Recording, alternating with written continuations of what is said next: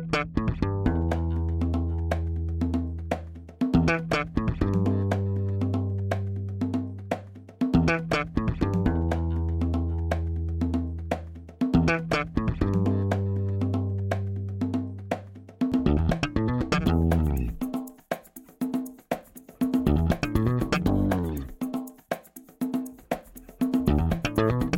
Este é o Tapa da Mão Invisível, podcast destinado àqueles que querem ouvir ideias que abalam sociedades e que não são ditas na mídia tradicional. Bem-vindo, Paulo Fux.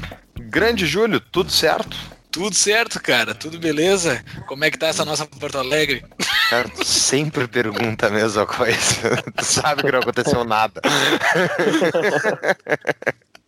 Segue sócia, como sempre. Bem-vindo, Fabrício Sanfelice. Valeu, valeu, obrigado, Júlio. São Paulo tá maravilhosa, viu? Só pra tirar a febre.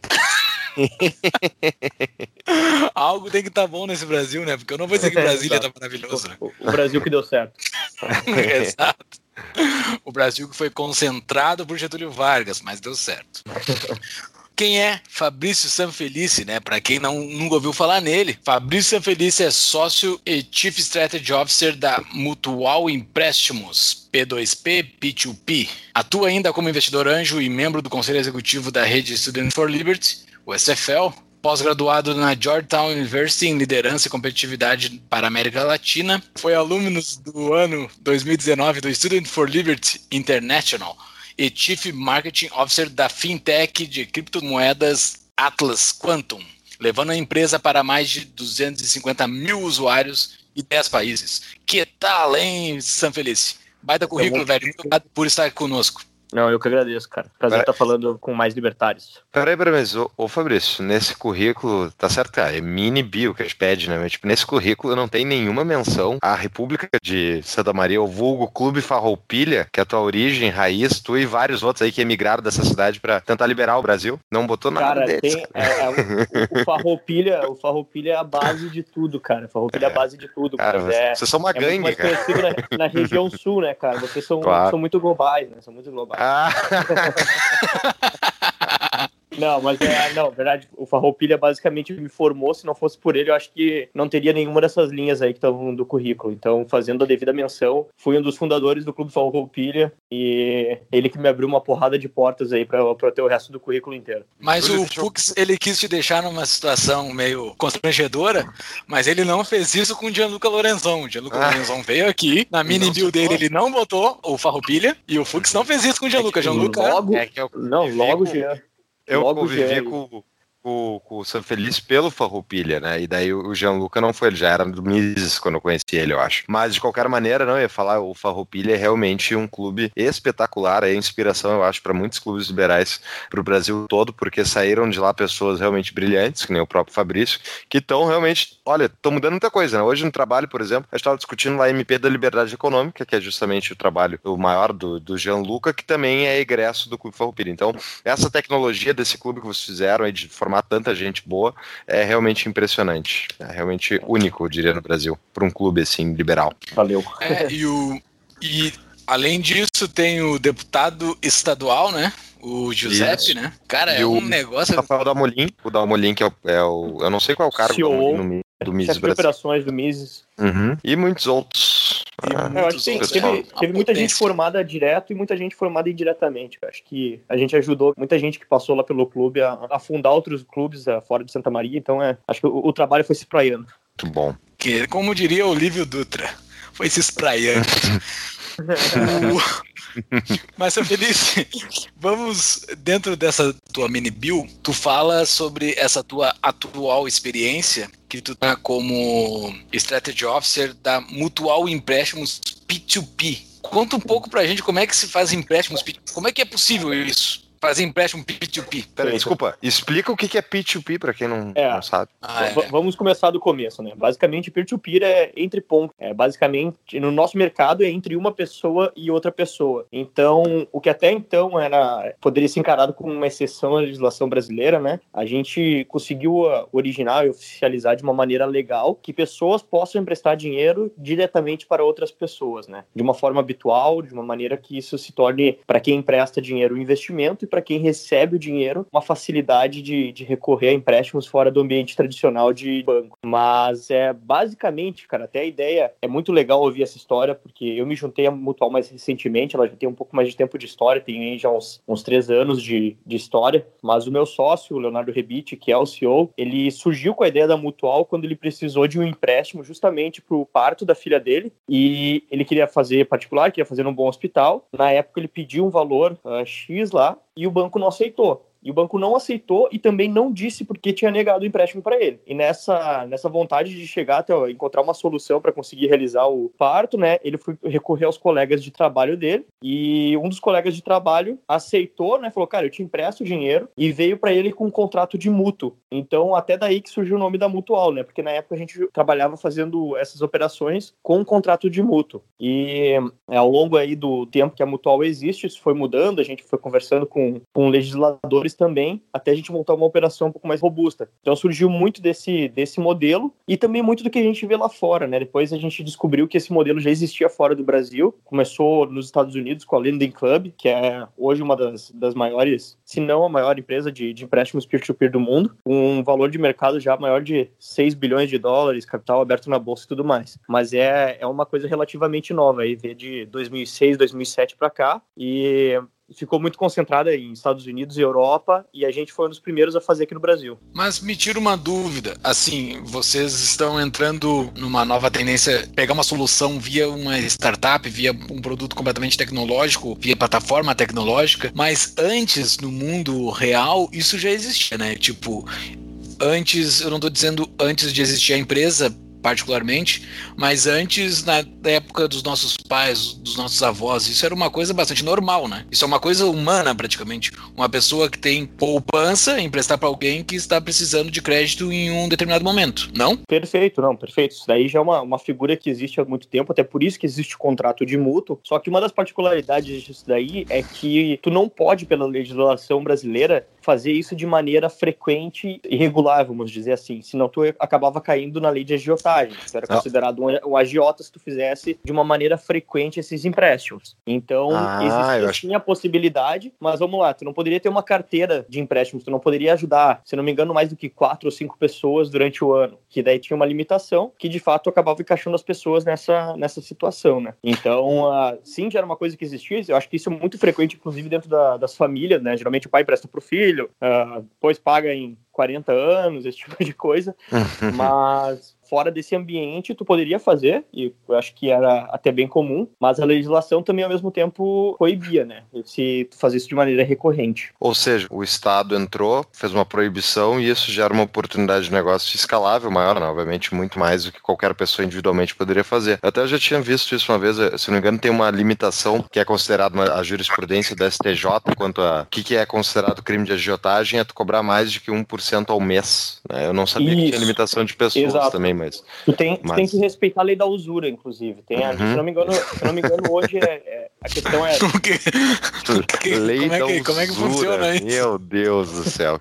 É, tem, tem um, valor ali, se não me engano, 2% ao mês, tá? Que daí não poderia cobrar juros acima disso. Uhum. Então, imagina como é que é tu emprestar para uma pessoa e tu não poder nem fazer, uh, vamos lá, uma análise de risco mais criteriosa, né? Tu fica limitado a analisar ela simplesmente pelo olho do que o legislador impôs. Ou seja, o máximo é de 2%, não importa se a pessoa tem 90% de chance de te pagar ou 5%. O máximo que tu poderia cobrar era a mesma coisa. E se tu coloca até taxas de juros aí hoje praticadas no Brasil e também a taxa de inadimplência do, do país, estaria incorrendo num grande risco de, de perder teu capital, né? Claro, uhum. tem a questão de tu emprestar para alguém que tu conhece, que tu confia, mas né, tu fica limitado àquela, àquele percentual. Mas dentro dessa, dessa plataforma da Mutual, eu escolho para quem eu vou fazer o meu empréstimo, eu como eu na ponta que tô com dinheiro sobrando. Ou eu boto no bolo e do bolo o meu dinheiro vai ser para um empréstimo. Hoje, hoje existe é das funciona? duas maneiras, né? Até para explicar um pouco isso, a gente, apesar de a gente fazer toda essa operação, a gente opera hoje como correspondente bancário e utilizando uma, uma, uma financeira para fazer toda a geração dos documentos da, da CCB, né? Que é a cédula de crédito bancário, que é quem regulamenta de fato essa operação de, de empréstimo, né? Então a gente faz todo esse processo por trás do que o cliente vê, ou seja, no cliente, no caso, ele vê um marketplace marketplace, né? Ele vê um, um local onde tem diversos tomadores de empréstimo, diversas pessoas com análise de crédito diferente, com perfis diferentes, e ele pode selecionar dentro desse marketplace nosso para quem ele quer emprestar. Então, hoje a gente opera ainda na maneira um para um, né? Que a gente chama que é tu só pode emprestar para uma outra pessoa. Mas tu até falou, né, de, de colocar dentro de um, de um grande bolo. Isso daí, a partir do mês que vem, a gente também já vai estar trabalhando, que é o que a gente chama de fatiamento, que é justamente o cara poder tu selecionar o teu perfil, ou seja, tu pode querer emprestar só para libertários lá dentro da plataforma. Se a gente colocar essa, essa função, tu vai montar o, a, tua, a tua carteira de empréstimos, né? Dá para ter a carteira do Tapa? Dá, dá para ter a carteira do Tapa.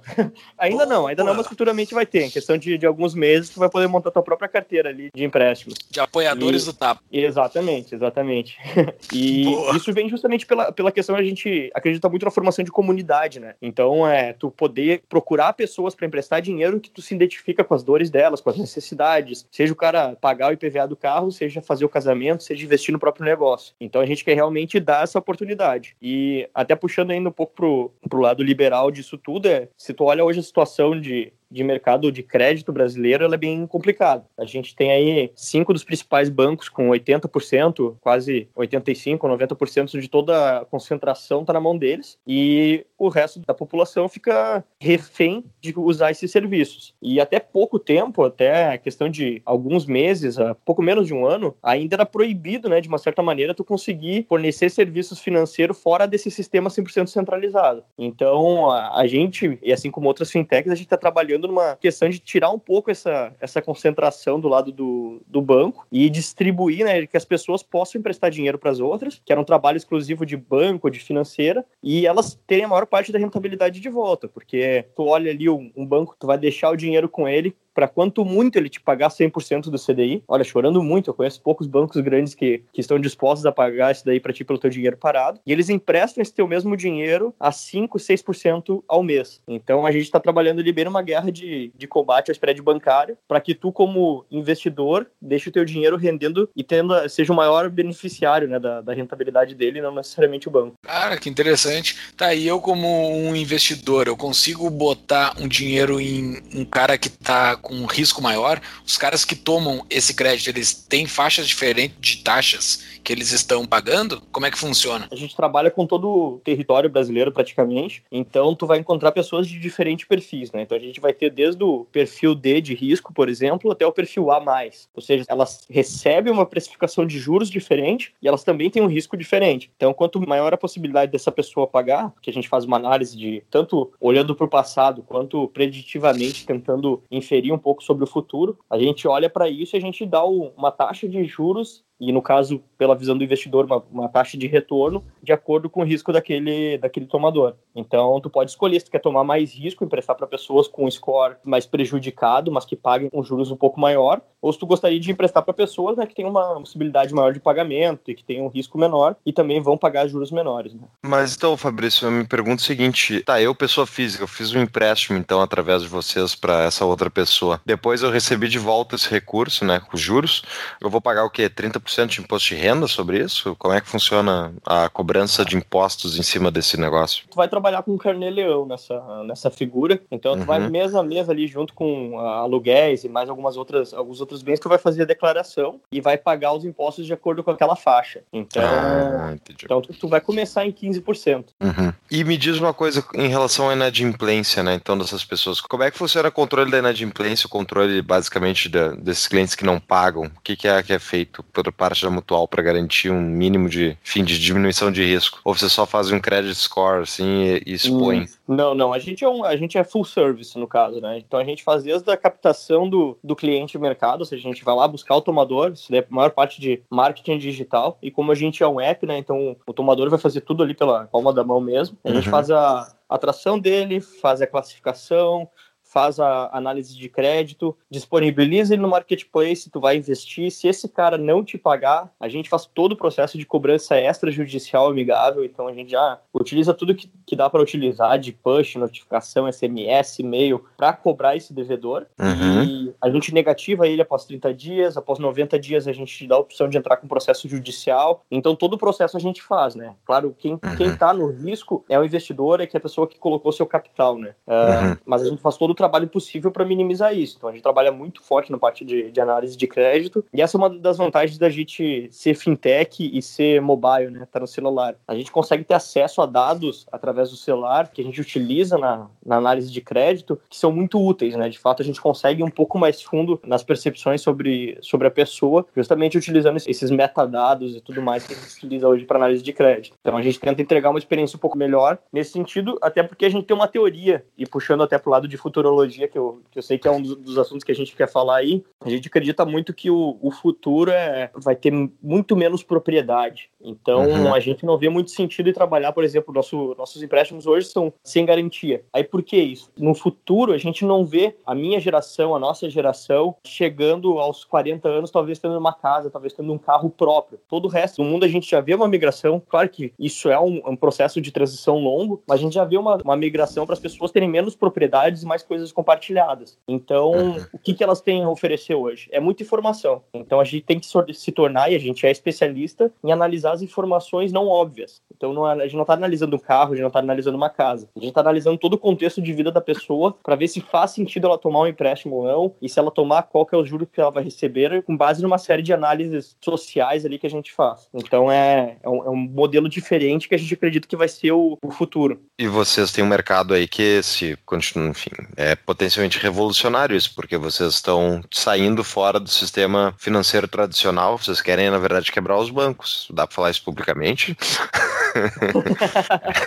Não, cara, é assim, ó, acho que cada um no seu quadrado, né? Tem, tem os claro. trabalhos deles ali e foram instituições que se tornaram gigantes e dinossauros porque faziam um pouco de tudo. Mas eu acho que a gente está na, na época de especialização. Se tu olha para o mercado americano, para cada função que um banco tinha nos Estados Unidos, hoje existe uma fintech fazendo exatamente aquilo, só que de uma maneira muito especializada e muito bem feita. Então, o, o banco emitia cartão de crédito, dava empréstimo, te comprava um terreno, tinha agência e tudo mais. Então, hoje tu vê fintechs desmembrando esse rol inteiro de serviços, desde desconto de duplicata, desde empréstimos, desde cartão de crédito, e oferecendo isso como serviço de uma maneira muito, muito focada. Então, acho que a gente não vai quebrar os bancos aí, mas se a gente seguir o ritmo dos Estados Unidos, a gente vai roubar pelo menos 40% do market share deles, que já é o que acontece lá, principalmente no tocante a crédito e empréstimos. Porque 40%? Lá, bah.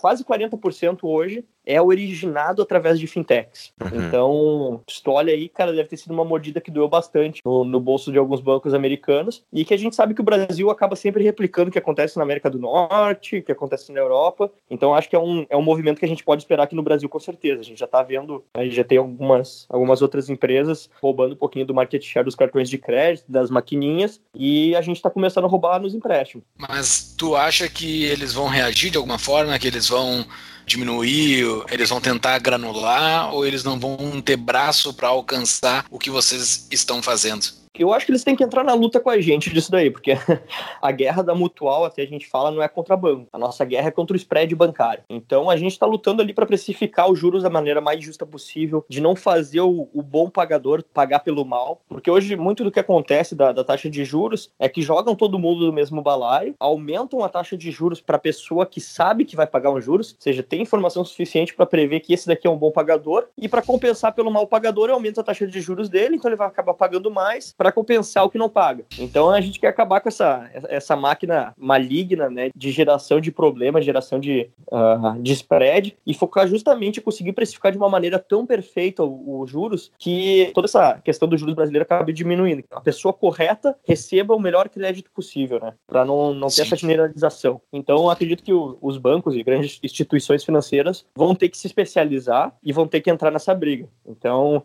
acho que é um movimento que a gente vai ver aí. Eu acho que já, já tem até alguns bancos fazendo algumas manobras dessa, de oferecendo créditos a valores mais baixos para mulheres empreendedoras e tudo mais. Acho que é um teste de ver se se cola para eles começarem uma migração. Então, nosso papel aí é, é incomodar ao ponto que eles tomem uma reação que seja benéfica à população. E o cadastro positivo vai ajudar vocês bastante, né? Essa nova regra aí. Cara, a gente acredita que sim, porque de fato é informações que na verdade são dos usuários, mas que ficam em posse dos bancos, né? Ficam em posse dos bancos, das financeiras, de, de quem tem essa, essa informação. Uma abertura disso, cara, ia ser muito mais interessante da gente conseguir aprofundar e analisar uma informação que a gente não teria antes. Tu ia pedir um, um crédito no, no, Banco do Brasil, tu só é analisado pelo teu histórico de crédito lá, ou no Serasa SPC, e só analisam a parte ruim da tua vida. a parte boa ninguém olhava, né? Então só era prejudicado na análise de crédito, não era bonificado. E isso é inclusive uma das coisas que a gente a gente trabalha muito dentro da Mutual, que é como que a gente pode bonificar a pessoa que é um bom pagador, como a gente pode bonificar a pessoa que tem um bom histórico, como que a gente pode estimular ela a se manter dessa maneira. Então é vai, vai ajudar com certeza e, e abre umas portas aí para talvez outra, outros movimentos nesse sentido. Mas expliquem para quem não conhece, tipo eu, que não acompanhou nada desse cadastro positivo, expliquem mais detalhes o que, que mudou em relação a isso. Tipo, agora ah. as informações do bom pagador estão disponibilizadas publicamente? Bom, o cadastro positivo, para quem não entende muito, e acho que é bom ter uma, uma melhor clarificação em cima disso, é que a gente sempre é analisado, principalmente no histórico bancário, pelo lado ruim. Então, muito da tua análise de crédito é construída em cima do que tu deixou de fazer e não das informações boas. As informações positivas, de fato, essa lista de, de bons pagadores, elas ficavam restritas a quem? Ficava restrito ao banco que possuía esses parâmetros, né? Então ele indicava, ele tinha sua, sua própria política interna, ele sabia quem era, e se essa pessoa quisesse pegar um empréstimo em alguma outra instituição, ela acabava não conseguindo, porque o histórico dela naquela instituição não existia, ou era simplesmente negativo. De uma maneira geral, com o cadastro positivo, essa informação circula mais fácil entre as instituições e também com, com o advento do Open Bank, eu vou conseguir acessar bancos de dados de diversas instituições eu consigo puxar uma verdade melhor sobre ti. Porque em algum momento do teu passado, tu pode ter se tornado inadimplente no Banco do Brasil e tu pagou aquela dívida com atraso e, sei lá, por N motivos, tu é classificado como ruim. E quando alguém vai buscar teu score de crédito, aquele peso da nota no Banco do Brasil, por exemplo, impactava muito teu score e tu acabava uh, sendo negativamente avaliado. Então, com Open Bank, cadastro positivo, essa informação circula mais fácil e permite que outras instituições tenham acesso ao dado que, na verdade, é do tomador. Então, isso que é o mais importante, eu acho, que é é a propriedade da informação, ela não é do banco, ela é do usuário. E muitas vezes ele não consegue deletar aquela informação porque o registro de daí ficava com a instituição financeira, né? Então, tu devolve um pouco do controle da sua própria informação para o usuário, para ele poder utilizar isso em algumas outras instituições, conseguir uma avaliação melhor através disso. Legal. É interessante isso, porque eu tava pensando, será que é da pessoa isso ou é do banco? Mas na verdade a informação é da pessoa mesmo, se ela é um bom pagador. E daí o que tu teria que é. fazer para demonstrar que tu é um bom pagador? Tem que reunir todos os pagamentos que tu fez e levar pro, pro outro banco e provar. É, é, é que, é. é. que nem a informação é dos dois. Médico, a informação né? é dos dois tem essa parte, né, da informação ser dos dois, mas possivelmente se tu chegar hoje na tua agência bancária e pedir assim, cara, quero um empréstimo, ele vai te dizer 7,5% ao mês. Aí tu vai perguntar por quê? Ela vai dizer, não posso falar. Uhum, tá aqui uhum. é o teu histórico, entende? Tu não consegue ter acesso. Pô, como é que a informação é tua? Tipo, é, é minhas transações financeiras, são as minhas movimentações, é o meu histórico de uso do teu serviço e eu não posso ter acesso. Uh, ou se eu tenho acesso de uma forma muito velada, de uma forma muito mascarada, e se for positivo, se, se eu tiver um, um bom histórico de crédito aqui, eu não posso utilizar esse mesmo para chegar, checar lá no banco laranja, no banco vermelho e ver qual deles me oferece uma taxa melhor, entende? Então, embora de fato tu tenha construído aquele histórico em cima de, de um banco lá, acaba não sendo muito tua. Eu acho que esse é uma, uma parte ali que com certeza está nos termos e condições do banco quando tu abre tua conta, mas que é, precisa ser um pouquinho levemente revista, né? Para que uhum. o usuário tenha um pouco mais de controle em cima disso. Interessantíssimo isso. Eu me lembro quando eu morei nos Estados Unidos, a gente não conseguia fazer um telefone pós-pago porque a gente não tinha credit score, né? Tu era obrigado a fazer um pré-pago. Daí tinha um amigo meu que morava lá que tinha uma renda absurda, o cara recente tinha chegado lá ele era brasileiro e tinha uma renda altíssima, só que a renda dele não comprovava, não fazia o credit score dele subir.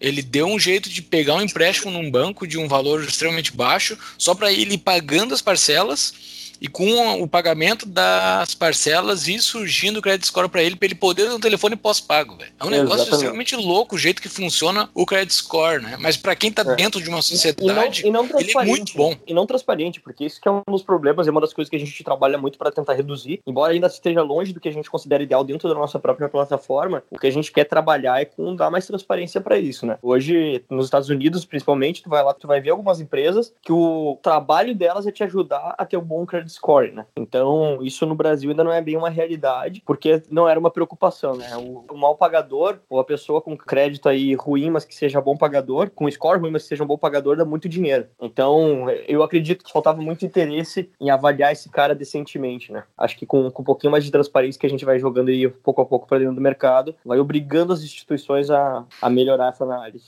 Com o tempo todos os teus pagamentos diários acabam indo para isso, né? A conta de luz, a conta do telefone, o aluguel, tudo vai fazer parte do teu perfil de gasto e perfil de comportamento e inadimplência, né? Isso é genial, cara. É uma coisa extremamente parece meio que banal, assim, é uma coisa meio óbvia, é interessante saber qual é o comportamento do cara, mas no Brasil isso não tem incentivo suficiente para que ande, né? Até então aparentemente agora vai andar isso aí, né? Eu acredito que ainda vai ter um bom tempo de adaptação em cima disso daí. Eu duvido muito, tem o tempo aí de implementação, se não me engano, é, tem mais um ano pela frente aí para entrar o Open Bank, cadastro positivo, mas conhecendo o sistema de infraestrutura tecnológica de, de, instituição financeira mais tradicional, eu chutaria que em dois anos o pessoal não vai estar tá pronto para estar tá fornecendo essas informações. Então vai ter um tempo aí que vai ser uma briga feia de, de Banco Central tentando pressionar essas instituições a, a se adaptarem. Pô, que coisa boa é essa que a, a Câmara dos Deputados e os senadores fizeram para o país. Eu nunca falei essa frase nesse programa. Chegamos. Maravilha! Olha só. Olha, eu, tenho, eu, tenho, falado isso com uma certa frequência que eu tô até com medo, cara. Tenho, ah, não, não, eu, não, não dá pra falar eu isso. Tive, eu tive num, num outro podcast é do Instituto Mises e eu falei, cara, o Banco Central fez uma coisa muito boa. que foi. e o, o, cara assim, como assim? Eu falei, pô, eu falei, cara, fez de fato a, a regulamentação aí para SEP, para as fintechs, o que está surgindo agora, pelo menos as discussões, tá mostrando uma boa vontade de de fato de, eh, não desregulamentar, mas tipo abrir a legislação em cima disso, né? Então, cara, isso eu fiquei, eu fiquei impressionado porque eu vim do mercado do cripto não regulado, em que do what you want, claro, dentro da lei, mas é tipo muito mais aberto para um mercado extremamente regulado. E eu acho que eu cheguei no momento certo, porque de fato tá tendo uma boa vontade de criar boas práticas, de uh, tirar um pouco a concentração desse mercado, de dar uma forçada nos big players a fazer um jogo mais limpo. Então eu acho que isso é, é louvável, cara. É. compartilho da, da tua surpresa em fazer esse tipo de comentário. Queridos ouvintes do Tapa, dos mesmos donos da CapRate, temos a CapTable, que são nossos patrocinadores desde o início desse podcast. A CapTable é a plataforma de investimentos em startups da Startse. Pois então, agora está chegando a hora da empresa lançar suas primeiras startups em alguns dias. Para receber as primeiras ofertas da empresa, entre no site deles, inscreva o seu e-mail e seja um dos primeiros a investir em startups que podem se tornar exponenciais. O site é www.captable.com.br. Se escreve CapTable, C-A-P Table, ou via site do Tapa que tem o link pronto para acessar. Eu já escrevi meu e-mail. E você? Embora esses big players estejam aparentemente deixando que tudo isso aconteça, os caras estão perdendo uma fatia absurda, né? Um poder, uma massa de legisladores e legislações que eles capturaram com o passar das décadas que agora eles estão perdendo. Mas eu não sei o que está acontecendo ao ponto deles estar deixando outros surgirem, né? Porque até então eles não deixavam. Mas aparentemente existe um movimento cultural que desceu no Brasil nos últimos cinco anos, assim, que eles não estão tendo muita força de barrar isso, né? Eles estão tendo que deixar que a coisa ocorra. E eles estão se adaptando a isso, né? Exato. É isso? Sempre, ainda bem, né? A legislação ela sempre se atrasa um pouco em relação à tecnologia. Né? Então, acho que um dos motores disso daí, dessa mudança, é justamente não dar tempo de pensar o what is next. Começou lançando o banco digital, aí já vem maquininha, aí já vem empréstimo peer-to-peer, aí já vem blockchain, já vem Bitcoin. Acho que a velocidade que a gente tá, tá revolucionando o setor financeiro, que a hora que todo mundo olhou pro setor financeiro e pensou, cara, tem muita coisa para fazer aqui, eu acho que o pessoal chegou a ficar desnorteado com tanto de, de evolução tecnológica que apareceu. Então, acho que não deu tempo de se adaptar, o pessoal achou melhor abrir. Então, tem, tem, tem, uma, tem uma parte da minha teoria que é isso daí, cara, porque tu vê claramente que não tem como. A, a tentativa de regulamentação ela acaba vindo depois, e por mais uh, negativo que seja, tu vê força de sindicato, de uma ou outra corporação, tá passando, tá passando coisa. A gente conseguiu. Sim. Pô, tem, tem até Uber no Brasil, cara, isso é incrível.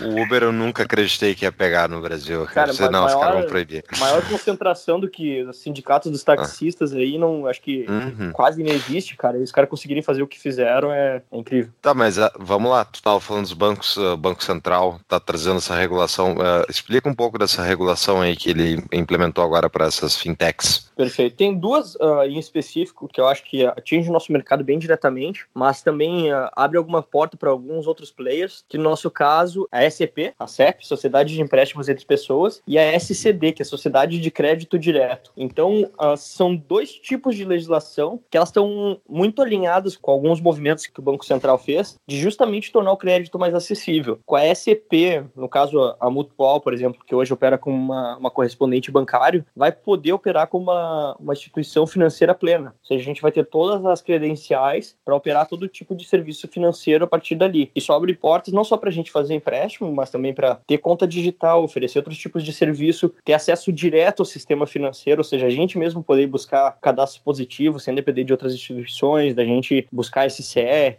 enfim, SPC, Serasa, consultar esses órgãos de uma maneira direta, né? Então, uhum. isso daí é, uma, é um movimento muito bom, porque tira, tira da margem, né? A gente não fica naquela questão de tu não tem o meio termo, tu se torna de fato um player e de uma maneira muito facilitada. Porque se tu tivesse que esperar, por exemplo, para ser uma. Antes, para ser um banco, né? Antes tu era ou era uma financeira, basicamente, ou era um banco. E são duas regulações que o, o valor para te ter uma delas é extremamente alto. Então é uma facilitação para que, de fato, acho que se, se forme um, um sandbox, né? Para que novas empresas comecem a, a tentar criar modelos de negócio mais escaláveis, mais abrangentes. É que, na verdade, isso tudo, uh, todo esse fenômeno que está, inclusive, falando positivamente das coisas que o Banco Central está trazendo, para mim parece justamente que são os efeitos benéficos deles estarem liberalizando talvez um pouco algum lado desse mercado financeiro, que é mega restritivo por causa do Estado. Né? O Estado, justamente, que nem a gente falou lá no início do episódio, que tipo, tu é proibido de emprestar dinheiro a uma taxa de juros que tu quiser para a quantidade de pessoas que tu quiser. Ou seja, tu é proibido é, pelo Estado lá. de ser um banco. tu não pode. É o mercado voltando ao seu estado normal. Isso. Exato. Não, é uma... o parasita tirando o pé porque o hospedeiro tava meio mal. É, então eu vou tirar um pouco o pé, eu não vou sugar tanto, vou deixar o cara viver um pouquinho, porque senão eu vou uhum. perder a minha principal fonte. Mas por outro lado, eles botaram essa regulação aí que afeta no, uh, outras fintechs, que é tipo, que exige uma quantidade de capital mínimo investido, que eu realmente desconheço, me comentaram. Não sei se tu conhece, São Feliz, podia explicar para nós, que é o é. outro lado, que eles também enfiaram, né? Goela abaixo do mercado. É, exato. É, na verdade, sim, algumas dessas regulações elas já exigiam, né? Mas a, a SCP, por exemplo, que é a Sociedade de Empréstimos entre Pessoas, ela exige, se eu não estou enganado, é um milhão que tu precisa deixar depositado enquanto tu tá fazendo o processo de, de regulamentação, né? Enquanto tu tá tirando a tua licença, falando de uma maneira uhum. nada uhum. técnica. Então, isso daí é como se fosse um, uma garantia, né? Um seguro uhum. ali, tem que deixar aquele dinheiro de caixa para te para te fazer a tua operação. O que, cara, é complicado porque, pô, um milhão é um milhão. É, é grana. Uhum. Então, se tu tá começando agora no, num fundo de garagem, literalmente, tu quer colocar uma empresa, tu quer oferecer um serviço, tu vai acabar tendo duas opções, né? Ou tu vai demorar, sei lá, um ano a mais, dois anos a mais para conseguir tirar isso daí, porque tu vai ter que juntar esse capital. Ou tu vai começar fazendo de uma maneira irregular e tentando regularizar no meio do processo se tu vê que dá certo. Porque esse que é um, acho que é um dos maiores problemas disso do, do mercado de fintech, né, principalmente, é que a régua da regulamentação ela é muito alta. Então, tu não, tu não pode começar de fato a brincar, a tentar colocar um produto no ar sem, por exemplo, uma taxa dessa. Cara, é muita grana, é muita grana. Uhum. É, deixar um milhão, tem todo o argumento, não, isso é para proteção do investidor, é para não entrar qualquer um querendo fazer serviço tudo mais. Mas na verdade é isso que a gente quer. É. Eu acho que o interessante é que qualquer um pudesse fazer serviço e que o mercado escolhesse quem fica e quem sai. Né? Isso acaba, acaba atrapalhando um pouco do, do processo de inovação, porque tu coloca a régua muito alta, tu mata a galera que tem pouca cancha para começar. Como a gente Sim. já está operando há mais tempo, a gente fez inclusive uma captação específica para conseguir dar entrada nessa licença, né? Sim. Não, o que eu ia comentar, porque tu falou, é, as pessoas, quem não, não é familiarizado, talvez com, enfim, liberalismo, os princípios e tal, qual, pô, qual é o, o negócio ruim de tu exigir uma, sei lá, um milhão de reais para servir de seguro caso a instituição fale, né? É que, na verdade, o criminoso, o cara que está intencionado de dar um golpe, ele já está operando independentemente da lei existir. Eu conheço dois casos, eu conheço dois casos. Um, um eu estava viajando pelo interior do estado do Rio Grande do Sul e, realmente, é os caras que caíram na operação, a operação pirâmide, sei lá qual é o nome que a Polícia Federal deu, que eram basicamente as pessoas que viajaram o estado aí oferecendo rentabilidade de investimentos em Bitcoin de 20% ao mês, mais ou menos. E... 20% ao dia até, cara. Era o dia?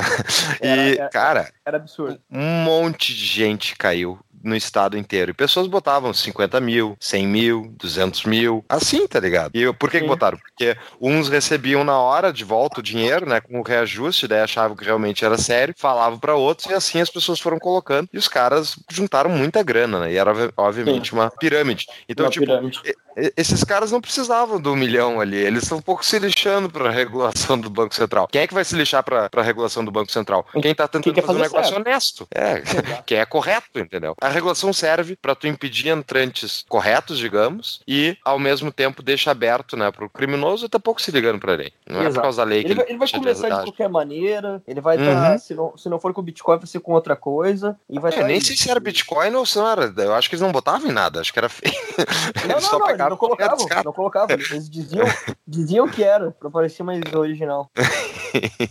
Ou até botaram pra sumir com dinheiro de uma forma bem mais fácil, né? Exato, pode ter sido. Ô Fux, mas é... tem um jeito legal de tu botar um dinheiro mensalmente que é que, que tem um retorno muito bom, né, Fux? Qual é, Fux? Conta pra nós aí. Acredito que tu tá falando do nosso Apoia-se, é isso? Esse mesmo. Nosso Apoia-se, o grupo mais livre do Telegram, segundo o Júlio, né? Um grupo sensacional também, segundo o Júlio. Fala, Júlio, o que, que é o nosso grupo de Telegram aí? O nosso grupo do Telegram é um grupo de Telegram composto por pessoas de todo o Brasil composto pelos nossos apoiadores. É só entrar no nosso apoia-se, apoia.se barra tapa da mão invisível, vai lá, tá o valorzinho mensal que você tem que pagar, que você vai receber o convite para entrar no nosso grupo Telegram, o Telegram mais livre do Brasil, que já tá cheio de gente, tudo que é canto do Brasil. Vamos para um papo, o, o San Felice, que é o papo agora mais drogas pesadas, assim, papo que tem que, tem, ah, Quero. É. o Eduardo Jorge, agora entra o meme do Eduardo Jorge. Um minuto para o comentário de Eduardo Jorge. Bom, eu não tenho nada a ver com isso. Então, tu já falou num assunto no início ali pra gente falar sobre o futuro, que eu fiquei pensando aqui enquanto a gente tava conversando. No futuro, provavelmente, poucas pessoas terão propriedade acumulada, né? Já vai ser, vai ser sharing, vai ser, as pessoas vão estar tá compartilhando parte da sua propriedade. Mas assim, quem acumula riqueza tem propriedade. Não tem propriedade física, mas tem propriedade. Aonde que, pra começar esse assunto do futuro, onde vai estar a propriedade das pessoas? Não a propriedade física, onde tu mora, onde tu te transporta. Então, eu acho que principalmente toda a parte que é relativa a dinheiro, hoje já, já dá para dizer que nosso dinheiro quase não existe mais, né? Então a gente tem um, um, cartão de crédito e a gente tem dígitos numa conta e que a gente não sabe se lá dentro, em algum lugar, tem papel guardado, tem lastro aquilo que a gente tem, né? O que eu acredito é que isso daí vai ser, principalmente agora tu vai olhar a questão da, da Libra do Facebook e criptomoedas, cara, vai estar tá tudo digitalizado. Acho que a máxima de tokenize everything é o que vai reger a orientação de toda acumulação de capital. Então, hoje, se tu for pensar de, de uma maneira bem crua, né? Ações, elas são a, a, tokenização de um ativo de uma companhia, né? Tá uma representação, um papelzinho lá de, de quanto custa uma companhia, quanto que está negociado aquele papel e tudo mais. Então, de certa maneira, já é um token. Eu acho que isso daí tende a se tornar mais tokenizado ainda, indo para mercados internacionais de uma maneira muito fácil, ou seja, tu não tem mais bolsas como a Nasdaq ou como a Bovespa, mas sim maneiras de transacionar esses papéis através de blockchain. Então, o que tu tiver de ativo ativos, que for, por exemplo, investimento em empresas, vai estar tá tokenizado, vai estar tá em nuvem, vai estar tá em blockchain. E de dinheiro, cara, eu acho que segue o mesmo caminho. Segue exatamente o mesmo caminho. Embora eu seja um maximalista de Bitcoin, só exista Bitcoin para mim, eu acho que é a moeda do futuro de qualquer maneira. Eu acho que a gente vai ver um movimento de moedas privadas que vai ser muito legal de observar entre esse ano e o próximo já, cara. Acho que esse movimento do, da Libra, do Facebook, cara, isso é, isso é surreal. Isso é surreal. Isso é o que qualquer libertário gostaria de ver. É uma moeda privada concorrendo contra moedas estatais. E isso também vai favorecer, pelo menos na minha visão, as criptomoedas, porque uh, bancos centrais não conseguem regulamentar o Bitcoin, embora eles consigam regulamentar uma exchange, uma qualquer empresa, eles não conseguem regulamentar o ativo em si, né? Então um código ali tá circulando, tá, tá voando. Então acho que o que a gente vai ver dessa parte de, de ativos de uma maneira geral é tudo tudo, tudo tokenizado, vai estar toda a tua grana, vai estar dessa maneira. Mas, Sim. o, o, Júlio, Mas, só, uh, só, só, ah, deixa eu só fazer uma pergunta pra ti, Júlio. Tu percebeu esse negócio? Nunca viu o cara saiu de Santa Maria e agora fica falando em tokenização, cara, da economia. Cara, inacreditável. O cara se vendeu pro sistema, velho. É só se mudar pra São Paulo com esses jargão, cara. Cara, e eu, chucro de mostardas, eu quero saber o que é tokenização. Opa, perfeito. Cara, eu, eu, eu, tenho, eu tenho uma maneira de explicar isso. Eu, parei, parei, parei. Desculpa te interromper. Eu nem sei se chucro é uma palavra que o resto do Brasil entende. Mas é selvagem, é criado no meio do mato. ok. Tchê. Ah, largou o. Tchê, só um pouquinho. Deixa eu seguir. Então, vamos, vamos tentar traduzir, cara. Uh, é que a gente utiliza token porque é uma palavra gringa, na verdade, né? Mas é que, quer dizer, obteve mais conotação, acho, depois de, de criptomoedas. Mas, Cara, é basicamente tudo que é uma representação, no caso, né, tokeniza, um token digital é tudo que é representação de alguma coisa física em um ativo digital. Por exemplo, quando tu ia no fliperama e tu trocava 5 reais por uma ficha, aquilo era uma representação daqueles 5 reais que tu ia utilizar num sistema específico que era o fliperama. Então, Sim. isso é as criptomoedas e o tokenize everything, que é transformar tudo em token, tudo ter uma representação é a mesma coisa. Então, tu vai ter aí, por exemplo, se não me engano, em Porto Alegre tem uma, uma, uma empresa que está fazendo equity crowdfunding de imóveis, né? Esse pessoal, em pouco tempo, eles vão estar trabalhando com blockchain, se já não estão, e vão estar tokenizando um prédio. Ou seja, vão estar transformando um ativo imobiliário inteiro, um prédio de 50 andares, em um ativo digital. Vou dizer aqui, ó, essas 10 mil prédio coins equivalem a esse prédio aqui na, não sei qual avenida de Porto Alegre, não quero falar o nome e sugerir avenida ruim, mas é, eu acho que é exatamente isso que vai acontecer. E por que que isso é positivo, né? Que acho que o que faz sentido explicar por que isso é positivo. Porque tu não vai ter apenas brasileiros investindo nisso, comprando esses pedaços de token. Tu vai ter pessoas de qualquer lugar do mundo podendo ter acesso a esse tipo de participação. Então, tu vai comprar um carro compartilhado, tokenizado, uh, vai comprar uma share dele, tu vai comprar uma share de uma casa. As pessoas vão começar a vender de uma maneira geral seus ativos dessa maneira. Pelo menos é o que eu acredito. Acho que é, é se transformar ali um registro público de uma casa do valor de 2 milhões em um token de uma, de uma residência que tu vai poder negociar dentro de mercado e vai poder fazer isso sem precisar necessariamente ter a propriedade inteira do bem, entende? Vai ter uma, uma fraçãozinha ali que tu comprou porque tu acha que é interessante. Então acho que é um, é um caminho que a gente vai, vai seguir. Quer ficar por dentro de todas as novidades do nosso podcast? Yeah, Mr. White! Temos uma solução. Acesse nosso site tapadamãoinvisível.com.br e cadastre seu e-mail.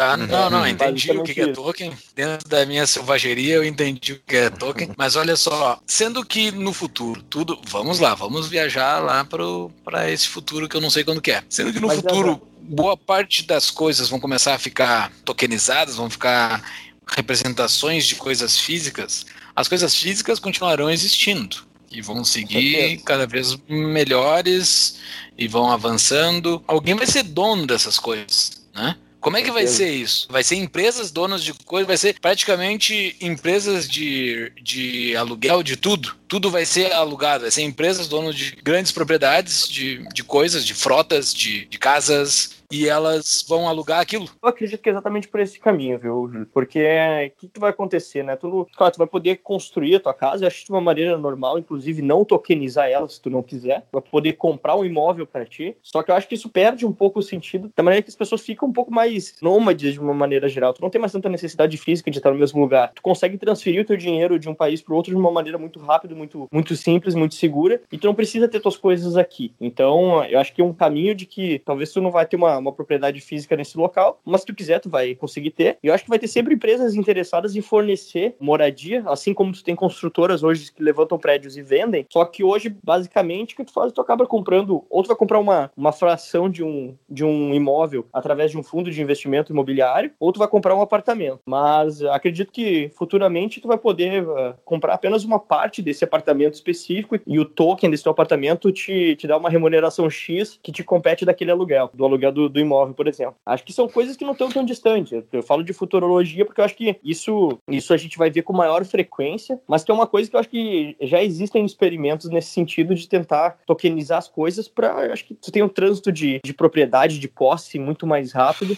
e que tu vai acabar barateando o custo, né? Tu vai poder vender imóveis no Brasil para alguém fora do Brasil de uma maneira muito rápida, pagando em cripto, e o cara vai ter uma, uma share dentro do imóvel do Brasil sem precisar recorrer a uma bolsa de valores regulamentada pela CVM. É, tipo, vai... Desculpa, Pode não, Fabrício, tu tá falando uma coisa que eu acho é tão genial, assim, tipo, por que que tu acha que o Estado vai permitir isso acontecer? Eu, é, sinceramente, tipo, eu fico pensando, porque isso realmente é, é sensacional, uma, deixa eu contar uma historinha rapidinho, pensando num projeto desse, mesmo numa, num curso que eu fiz na Alemanha, da, do Instituto Friedrich Naumann, eu conheci um cara que era, que era enfim, uh, ele construía casas no Zimbábue, tá? Uh, resumidamente, né? e ele captava dinheiro diretamente via, sei lá, embaixada americana, se não me engano, ele captava dinheiro em dólares né, e investia na construção civil do Zimbábue, que era obviamente muito barato e tudo muito. As terras não valiam nada e tal, por causa da ditadura do Mugabe, acho que é do Mugabe, é, enfim.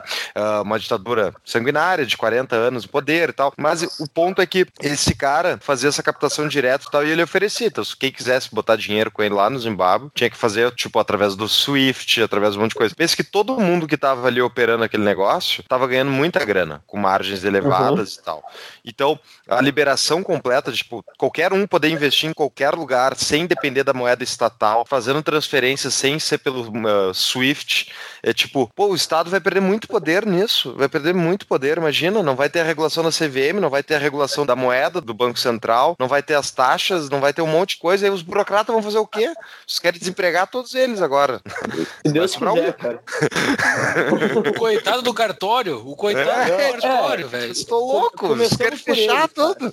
Um dos pontos principais tá aí, né, cara, essa parte de... É, é, é que tudo isso daí é uma briga contra monopólios, né? Se tu consegue mudar uma coisinha ou outra, e aos poucos tu vai secando as fontes laterais de dinheiro desses negócios que não deveriam nem existir, porque são intermediadores ineficientes e, e corruptos, porque eles só são uh, intermediadores porque eles têm uma licença específica do Estado para estar tá operando. Tipo, uhum. mais ninguém consegue fazer isso. E é uma puta buchitagem. Então, uhum. é, tô com um sistema de árbitros descentralizados, com sistema de inteligência artificial descentralizada que toma decisões muito mais inteligentes e verifica de uma maneira muito mais real do que um cartório, por que, que tu vai ter esses intermediadores tomando espaço, sabe? Então, eu acho que, calma, é, é um pouco anarco demais, mas eu acho que ao, ao, pouco que tu vai tirando pequenas fatias desses mercados, desse pessoal que se beneficia do monopólio, eles vão, vão secando, eles vão secando. Eu acho que não é uma coisa de um ano para o outro, mas pouco a pouco tu vai ver sindicatos perdendo força, tu vai ver associação perdendo força, por quê? Porque vai secando as fontes de receita desses caras com o advento de novas tecnologias que desintermediam. Então, em pouco tempo, não é que a gente vai extinguir na força ou. Não, o cara vai ter o poder dele tão. Vai, voltar ao normal, na verdade, o poder dele, que é nada, ele é o indivíduo e não deveria ter direito de se associar ao Estado para impedir que outras pessoas empreendam. Então, tu vai secar tanto a fonte desses caras, eu acho que não, não vai ser um problema para a tecnologia tomar forma nisso daí e conseguir ocupar um lugar central de, de fato, possibilitar que as pessoas façam essas trocas. Porque tu, tu vai ter secado os caras. Vai ter secado os caras ao longo do tempo e com a perda de força, a entrada de tecnologia fica mais interessante, fica mais fácil. Sim.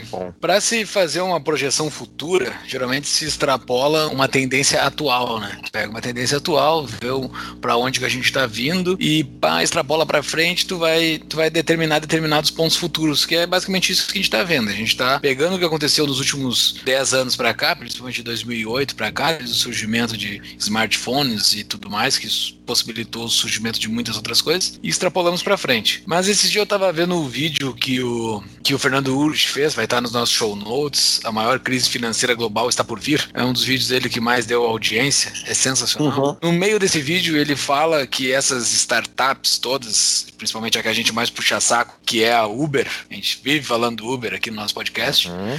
ele citou vários pontos interessantes para a gente ver, de fato, essas empresas vão se manter ou não no futuro, né? Porque a gente está extrapolando elas para frente como se tudo virasse Uber no futuro. Porém, essas empresas elas não são tão lucrativas. Na verdade, elas têm um, déficit absurdo. Elas não estão se pagando, elas estão vivendo de dinheiro de sócio.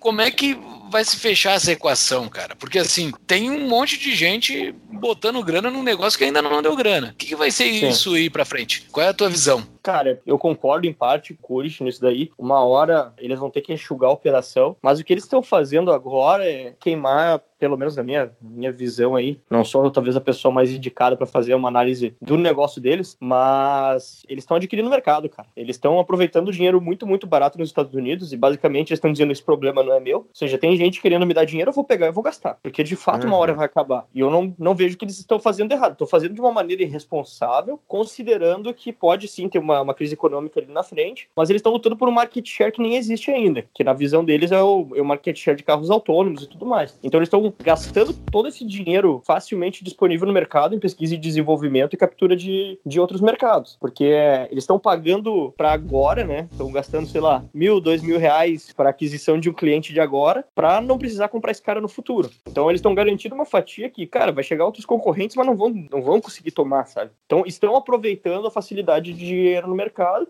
para fazer isso daí, pelo menos na minha visão. Eu acho que não é, não é sustentável, mas também acredito que os caras não sejam burros. Acho que no momento que a coisa apertar, para-se de gastar tanto dinheiro dessa maneira, corta 90% da equipe e mantém o que dá lucro rodando. Isso é uma possibilidade, mas eu acho que o principal ponto deles é que, cara, eles estão capturando o mercado e estão aproveitando o, muito dinheiro existente. O prejuízo uhum. deles está vindo de captura, não está vindo a operação deles. Tu acha que é que é rentável, que poderia ser rentável? Ah, poderia. Cara, se eles não tivessem gastando os, os bilhões que uhum. eles estão em pesquisa e desenvolvimento para lançar um carro que voa, um motorista autônomo e o escambau que eles estão tentando, eles acredito que já seria um modelo bem mais rentável. Porque até tu vê empresas aqui no sul do país, tem, tem bastantes exemplos, cara, de aplicativos de carona compartilhada, de carro compartilhado, e que são microempreendedores, pequenos empreendedores, uhum. que estão com 2 mil, 3 mil carros dentro do aplicativo, conheço alguns, e estão dando lucro, cara. Estão felizes, estão rodando. Não estão nem brigando com a Uber, porque estão em cidades que a Uber não opera, estão lá é, escondidinhos e tudo mais, e estão conseguindo fazer algum dinheiro com isso. Então, se esses caras conseguem, conseguem de certa uhum. maneira, ter resultado positivo, acredito que a Uber conseguiria se não tivesse uh, gastando realmente para estar um passo à frente. O pessoal diz, né, que o, o, negócio deles não é, não é aplicativo de carona, né? É, é de fato conseguirem uh, projetar um carro autônomo, uh, cortar o custo que tem com o motorista, pelo menos nos países de primeiro mundo, e dar uma aquele tipo de, de transporte que a gente via no Minority Report, que é um, um carro não tripulado levando o cara para cima e para baixo de um lugar para outro. Né? A minha dúvida em relação a isso, São Felício, é que eu penso, tipo, muitos desses negócios realmente eles estão se baseando, eles podem queimar capital e esse capital muitas vezes é um capital que foi inflado por causa das políticas expansionistas monetárias dos bancos centrais. E tipo, eu fico pensando, a gente está tão longe, talvez, da economia real que a gente teria se não tivesse ouvido o quantitative easiness e coisas do tipo, entendeu? Eu fico uhum. pensando, será que esses negócios realmente são viáveis? E, tipo, eu concordo com o que tu falou. Se um pequenininho tá dando lucro, o Uber poderia ter dado, o próprio a Amazon poderia ter dado lucro muito antes do que deu, e o cara foi uhum. segurando, tendo prejuízo, e ele foi quebrando a concorrência. Mas muitas das coisas que ele fez, ele pôde fazer isso justamente porque ele tinha dinheiro a dar com um rodo que é originado de criação fictícia Concordo. feita pelos bancos centrais, né? Tipo, Sim. uma coisa meio. Não, e, de, de, dois bancos centrais predatórios, né? Tem o, o, governo chinês produzindo dinheiro à torta e direito e também o americano, e os dois comprando países, comprando o Brasil com dinheiro que não existe, né? Uhum, é, tem, tem, esse, esse, é um, esse é um ponto bem válido, é, de certa maneira é preocupante, porque essa transferência de riqueza não é uma transferência real, né? Uhum. Tá comprando ativos com dinheiro que não tem laço, com dinheiro que não existe, que é fruto de uma, de uma impressão aí, e uhum. que talvez pra gente seja bom, porque, óbvio, é bom ter injeção de capital aqui, mas considerar que hoje tá valendo quatro vezes, se os caras têm uma crise política ali na frente, esse dinheiro pode passar a valer duas vezes, eles estão comprando pela metade do preço, gente. É então, é, verdade. é também é um sinalzinho de alerta, também é um sinalzinho de alerta. Isso é uma coisa legal de se observar, porque o cara que tá, tá na ponta do empreendedor, ele quer ver o negócio dele crescer, né? Então, eu acho que ele não vai se preocupar com o cenário macroeconômico de, cara, de onde é que esse, esse dinheiro tá vindo, né? Embora, obviamente, o cara deveria ter um, uma preocupação com isso, mas... É, isso é, isso é interessante, a gente já falou bastante aqui no nosso podcast sobre essa possível crise que pode vir aí pra frente, e aparentemente os caras estão se posicionando já. Eu, eu já comprei. Eu, eu tô pra comprar ouro, só que eles disparou essa merda.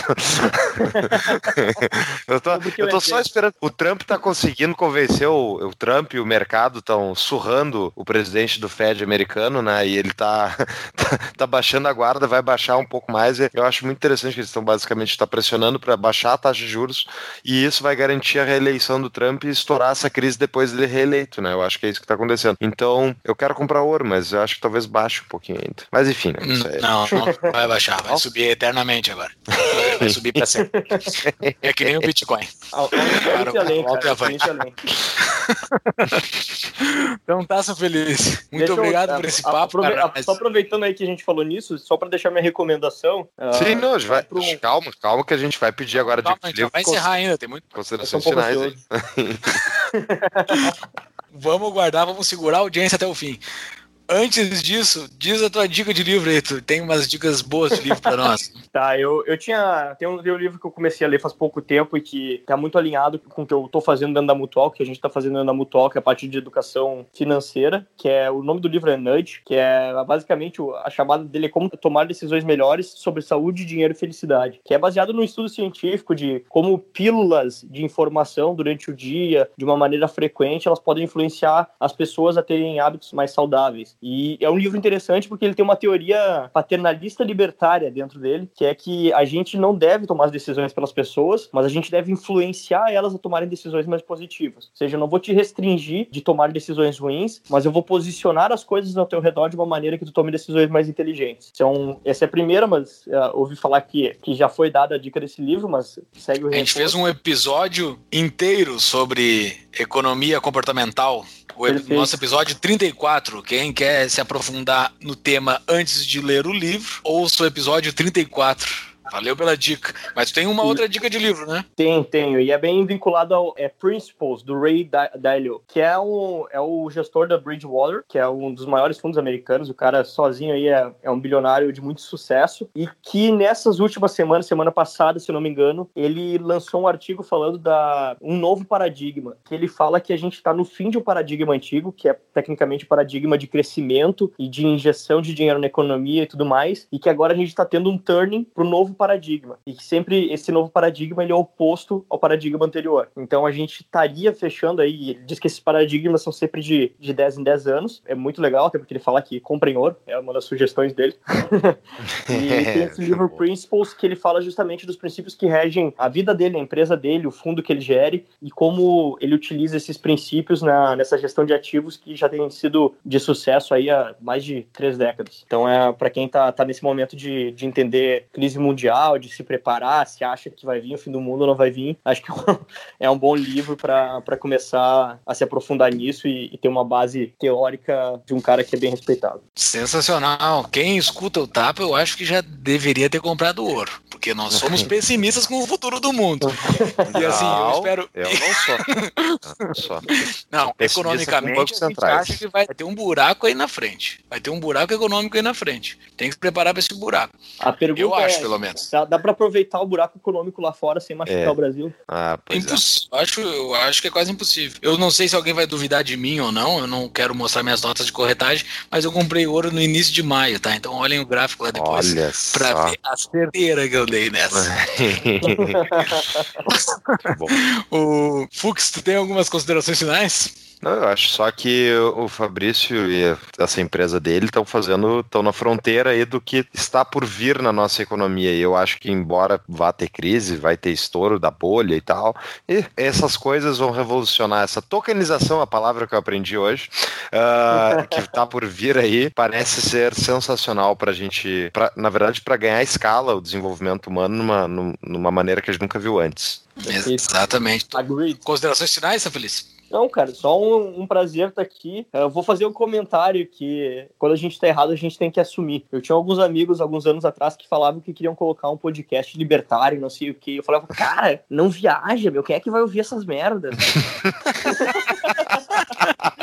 e eu, cara, acho que a gente fez uma mudança de paradigma no, na política e no cenário econômico brasileiro que de fato as pessoas estão muito interessadas nisso. Então, que bom que, que vocês, e eu acho que, que, que pena pro meu amigo, eu acho que ele me ouviu e não fez. E que bom que vocês não tiveram eu na, na que bom que vocês não tiveram eu na vida de vocês pra, pra falar uma merda. Né? Muito bom, ainda bem que eu nunca dividi essa ideia contigo. ainda bem.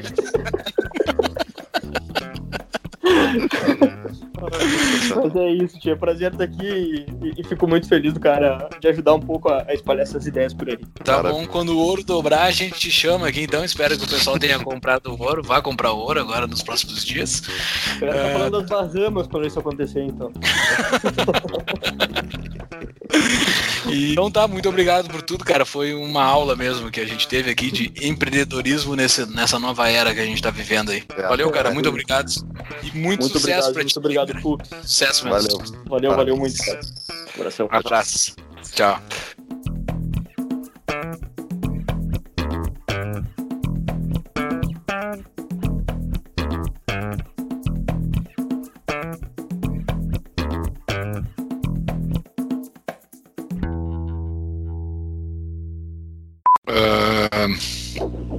E se tiver alguma coisa no meio, assim, que ficou fora do teu agrado, tu pode falar no meio mesmo na hora que acontecer. Não, corta essa parte aqui que eu prefiro que não vá pro ar. É. Entendeu? Caso eu acabe eu- falando demais, assim. Só se eu xingar o Bacen de repente, daí eu. É, exato. Se eu não me engano, o episódio do ele pediu pra cortar ele xingando o Bacen. Cara, acontece mais frequentemente do que a gente quer. É, sim, exato. Ficou um pouco. Depois do episódio foi, foi, foi pro ar. Putz, chegar isso nos meus, nos meus professores. Ficou meio assim. Foda. É, Mas vamos lá. Eu dei, eu dei uma entrevista, eu- o cara perguntou se, se eu concordava que imposto é roubo, eu falei, mas é claro. mas isso não quer dizer que eu sou nego, isso só quer dizer que eu concordo. Isso. Exato.